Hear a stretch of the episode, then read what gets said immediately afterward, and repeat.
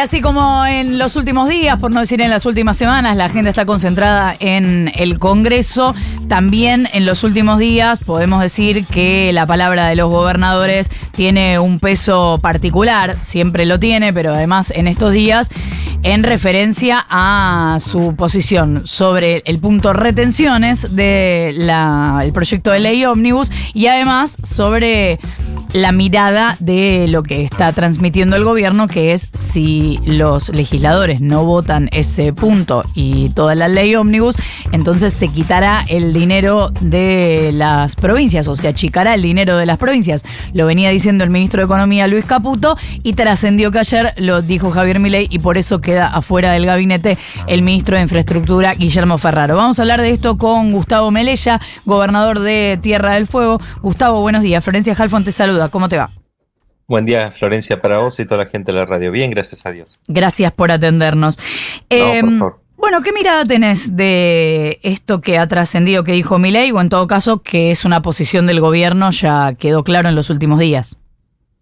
A ver, yo creo que realmente me parece que no es el camino.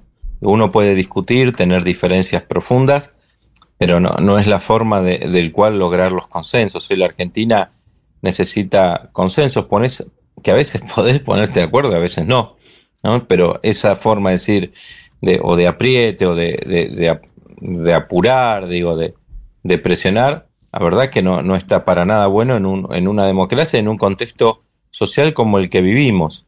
Y después la, la realidad es que cuando alguien dice no le voy a mandar plata al gobernador o voy a fundir una provincia, en realidad no se lo hace ni, ni a, a Silioto, ni a Melella, ni, ni a Nacho Torre, ni a Rolo Figueroa.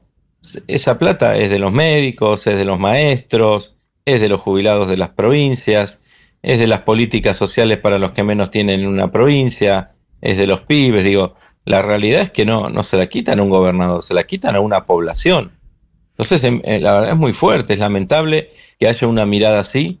Yo creo que eso se puede decir a veces, en ciertos momentos, uno puede decir de enojo, de calentura, qué sé yo, pero realmente después tenés que reaccionar y parar un poco la pelota.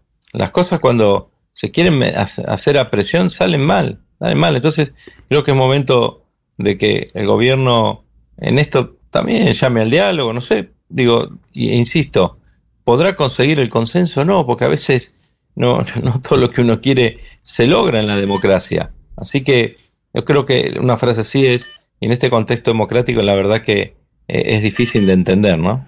¿Lo entienden como una amenaza o cuál es la lectura?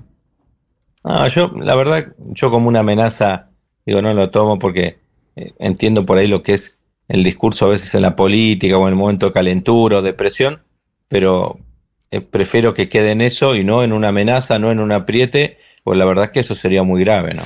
Gustavo, ¿cómo te va? Nico Fiorentino te saluda, buen día. Buen día. Cuando em, el ministro de Economía tuitea que manda a la Secretaría de Provincias y a la, Subsecretaría de Provincias, perdón, y a la Secretaría de Hacienda a revisar las transferencias a las provincias para calcular cómo hacer o qué recortarles en caso de que, sobre todo, la suba de retenciones y la fórmula jubilatoria no salgan eh, aprobadas de la ley ómnibus, ¿Qué tipo de partidas está en condiciones de recortar? Porque entiendo que lo más grueso, lo más importante es la coparticipación, que es automática. Claro, por eso, no entiendo, digo, a ver, ¿vos podés recortar obra pública? Si ya no hay. Y no, envían los fondos de las obras que estaban comenzadas. A veces en, las provincias del norte reciben una equiparación docente, eh, estaban los famosos mm. ATN, esa ayuda extraordinaria del Tesoro Nacional, que tampoco las hay. Eh, digo, hay, programas que, son nacionales, que bajan, digo, pero lo, más grueso es la coparticipación, y eso está establecido por, por ley, ¿no? Entonces, por eso digo, a veces no, yo creo que tiene que ver con esto de decir, eh, o, un mensaje, te mando un mensaje, es para que entiendan. La realidad es que no, se soluciona así. La verdad no se soluciona así. Y sobre todo en este momento qué complejo en el, en el que vivimos, ¿no? Y difícil.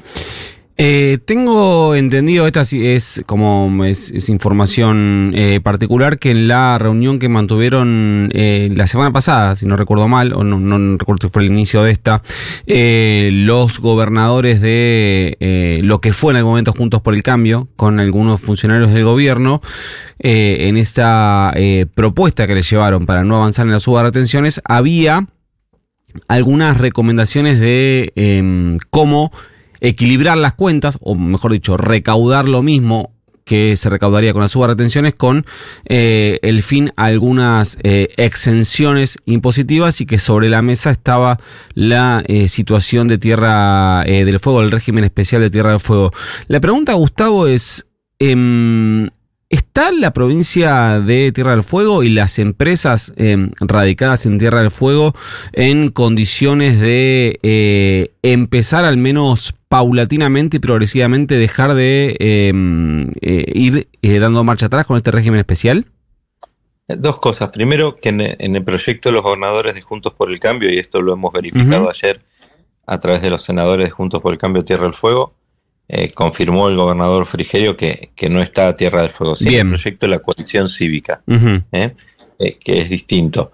la, Tierra del Fuego, primero que no es la madre del déficit fiscal en la Argentina. Está clarísimo. Y Tierra del Fuego para nosotros no produce ningún déficit. Que hay una discusión en, en que si Tierra del Fuego, no sé, tiene que tener o no el régimen, es otra discusión. Muchos lo discuten sin conocerlo. Muchos ni conocen lo que se hace en Tierra del Fuego ni el desarrollo que tiene Tierra del Fuego. Tierra del Fuego tiene un lugar geopolítico estratégico que el mundo mire y con lo cual vos tenés así, si tenés un lugar, muchos lugares en el mundo acompañan de una manera especial. Tierra del Fuego es una zona espejo en el Mercosur que se refleja con Manaos en Brasil, que Brasil hace exactamente lo mismo con Manaos, tiene un régimen idéntico al nuestro y es un acuerdo también en el, en el Mercosur. Tierra del Fuego va, tiene un plan de desarrollo que nosotros llamamos plan de ampliación de la matriz productiva, donde vamos creciendo en otros sectores productivos y sobre todo en procesos de exportación para que también nuestro país, porque nosotros también reconocemos el acompañamiento de la nación, vayamos creciendo en mayores ingresos, pero insisto, primero, no es la madre del déficit en la Argentina. Segundo, si vos querés un lugar que se desarrolle, crezca por una cuestión geopolítica, seguramente lo acompañás. Tierra del Fuego tiene montón de cuestiones diferenciales. Yo cuando a veces los escucho, digo, a un porteño, y con respeto lo digo, a un porteño, un cordobés, un santafesino, y usted tiene la producción al lado. Si quieren alimento, quieren algo. Tierra del Fuego tiene que recorrer 3.000 kilómetros por tierra, superar cuatro fronteras, dos argentinas, dos chilenas, cruzar el estrecho de Magallanes. Hablan de las cuestiones energéticas. Tierra del Fuego no está en la red eléctrica nacional, se genera su propia energía somos aerodependientes, digo, tenemos un montón de condiciones, con lo cual te pone una simetría muy grande con el resto de las provincias. Entonces, eh, eso también lo tiene que ver la nación. Sobre eso, eh, corregime si me equivoco, pero entiendo que en el dictamen finalmente se habilita la eliminación del régimen de zona fría, esto de los subsidios energéticos para una zona que eh, necesita muchísimo más eh, usar el gas en invierno que en otros sectores del país. Sobre eso, ¿qué, se sigue discutiendo? ¿Cómo es?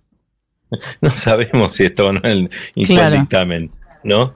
Eh, nos han asegurado que no, que no se ha, que, que no se ha eliminado, y esto nos ha dicho gente incluso de Libertad por el Cambio en la provincia, pero bueno, hay que verlo. Pero mira, vos decías algo recién, eh, porque acá no es solo Tierra del Fuego, es la Patagonia entera, es la Patagonia en eh, la Patagonia, eh, no solo que en invierno usas mucho más, primero que producimos la mayor parte de gas del país.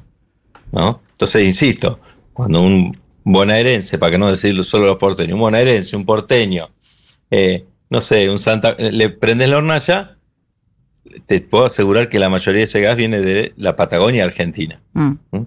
Pero al margen de eso, ahí recién puede ser algo clave. En la Patagonia en invierno se usa mucho más, claro que sí porque los días son más cortos, tenés menos luz, muchísimo frío, y en el verano también usamos mucho más gas que el resto del país. Porque nuestra temperatura promedio en el verano son 14 grados. Claro. ¿eh? Pero también tenés 2, 3 grados, 5 grados.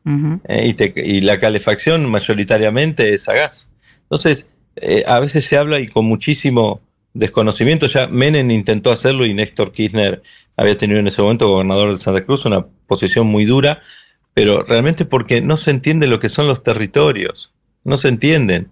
Entonces, la verdad es que a veces, insisto, tiene que ver con un desconocimiento muy grande y tiene que ver con, me parece, con esa solución rápida, bueno, saco de acá, saco del otro lado, me parece que, las cosas así no resultan.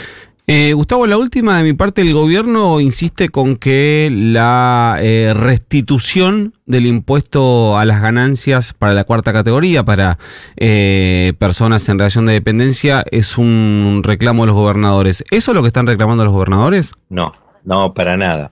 Nosotros hemos sido claros, y no solo los gobernadores de Unión por la Patria, sino los gobernadores de Juntos por el Cambio. Nosotros hemos hecho propuestas alternativas al volver a cobrarle a los trabajadores por, por trabajar, por su salario.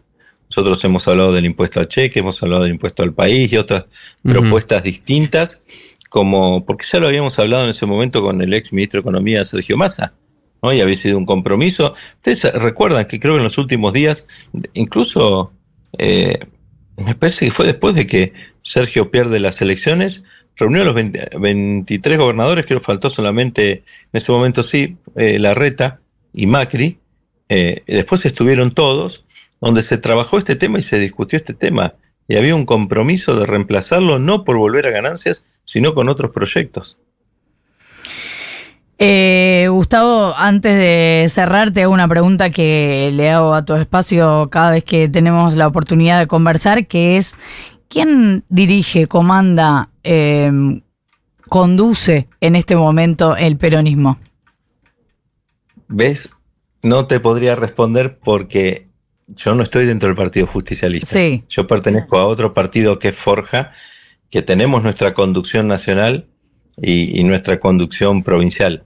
Pero yo creo que el, peronismo eh, tiene que tener un debate profundo, y lo digo con todo respeto, eh, y creo que tiene que tener una conducción porque tiene gente realmente realmente muy importante y con mucha capacidad de conducción.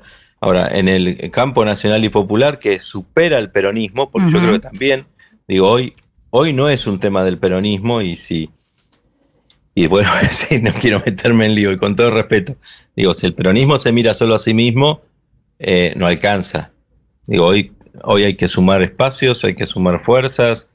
El otro día en la reunión que tuvimos los gobernadores de Unión por la Patria junto a la CGT, junto a movimientos sociales, organizaciones nacionales, creo que tiene que haber una mesa mucho más amplia de discusión y por supuesto siempre alguien tiene que conducir, pero tampoco es tiempo de, personalismo, ¿no? decir, ah, me pongo yo al frente porque soy el jefe de la oposición y por eso soy voy a ser el jefe del peronismo y por eso voy a ser candidato. No, falta muchísimo y sería una falta de respeto. Pero Digo, creo que el peronismo sí tiene que darse ese debate en la conducción interna, pero no quedarse solamente en el peronismo porque creo que hoy necesitamos a todos los sectores. Igual tenés razón, lo resumí mal, tendría que haber dicho Unión por la Patria. Es Gustavo Melella, gobernador de Tierra del Fuego, no, estuviste bien. Gracias por habernos atendido. No, gracias a ustedes, que tengan buen día.